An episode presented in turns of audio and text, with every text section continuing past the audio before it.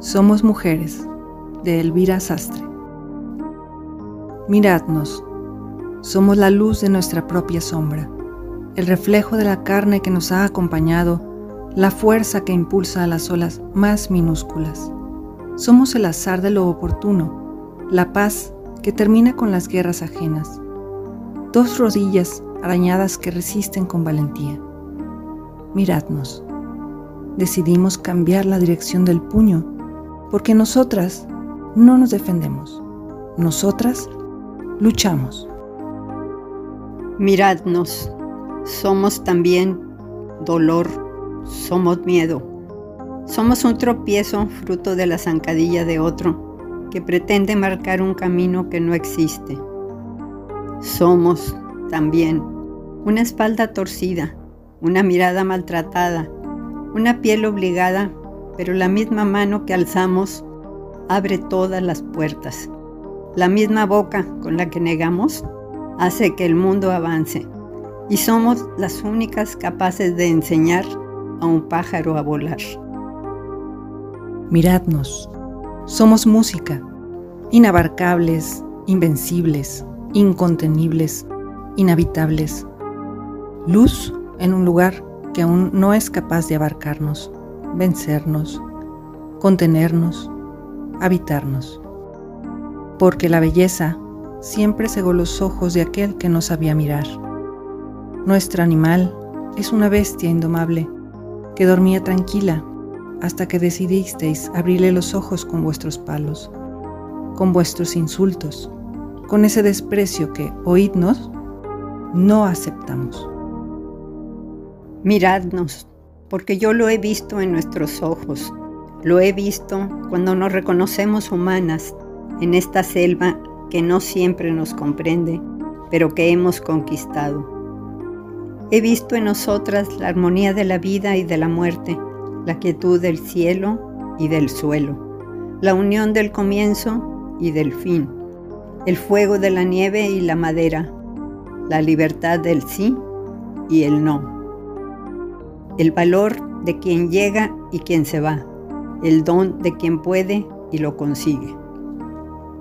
Miradnos y nunca olvidéis que el universo y la luz salen de nuestras piernas, porque un mundo sin mujeres no es más que un mundo vacío y a oscuras.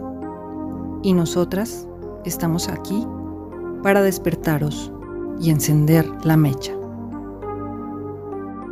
Somos mujeres de Elvira Sastre.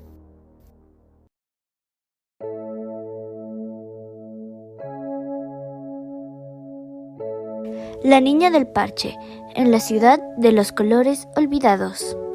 Escrito por Silvia G. Giraldo.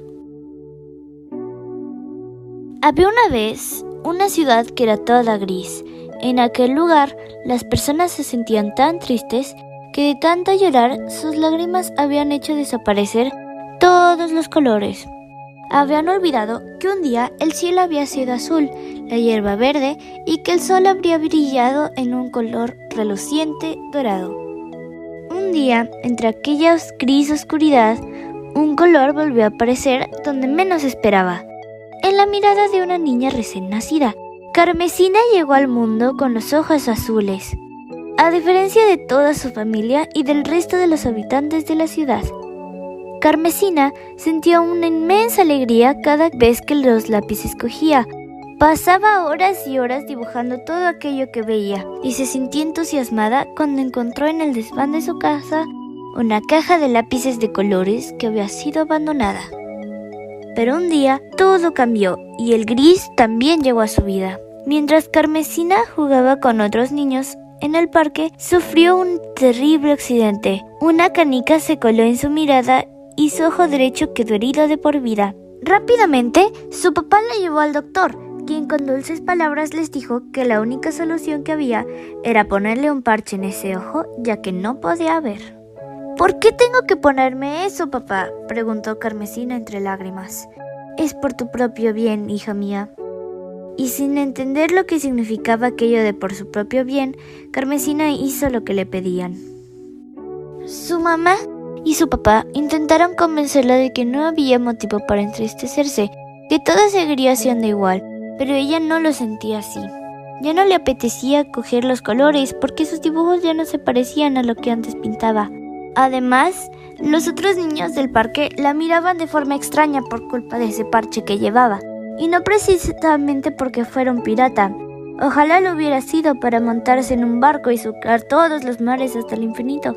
Carmesina dejó en el desván sus lápices de colores y las ganas de pintar porque solo quería llorar. Hasta que una noche, mientras estaba en su habitación, una misteriosa sombra la asustó. Era una sombra grande, enorme, gigante de un pequeño gato negro que lo observaba desde la ventana. No te asustes, Carmesina. Solo he venido a decirte que me gustan mucho tus dibujos. ¿Estás de broma, gatito? No están bien hechos ni son bonitos, porque desde que llevo este parche no veo el mundo como antes. Ah, es que hay muchas cosas que tú no sabes, Carmesina. Eso te sucede porque no los miras con los ojos del corazón. La tristeza no te deja ver. Atrévete a buscar en tu interior tu verdadera mirada y los colores que te faltan. A veces no es necesario que un dibujo sea perfecto solo para disfrutar con lo que haces. Así volverás a sonreír y también los que estén junto a ti. ¿Y qué puedo hacer para lograrlo? Tal vez compartir con los demás ese don que tú tienes, tan especial. Posees todo lo necesario, una preciosa caja de colores y lo más importante, una gran valentía para superar lo que tu ojo derecho le ha sucedido. Tras aquel encuentro mágico, Carmesina le explicó a su mamá que tenía una gran idea. Cada mañana me levantaré muy temprano, me pondré el parche en el ojo y dibujaré una lámina con muchos colores. De camino a la escuela, cuando aún no haya salido del sol, papá me ayudará a colgarla en un árbol para que todos la vean y así hacerle sonreír. Y así lo hizo. Sus dibujos habían empapelado por completo el árbol más grande de la ciudad.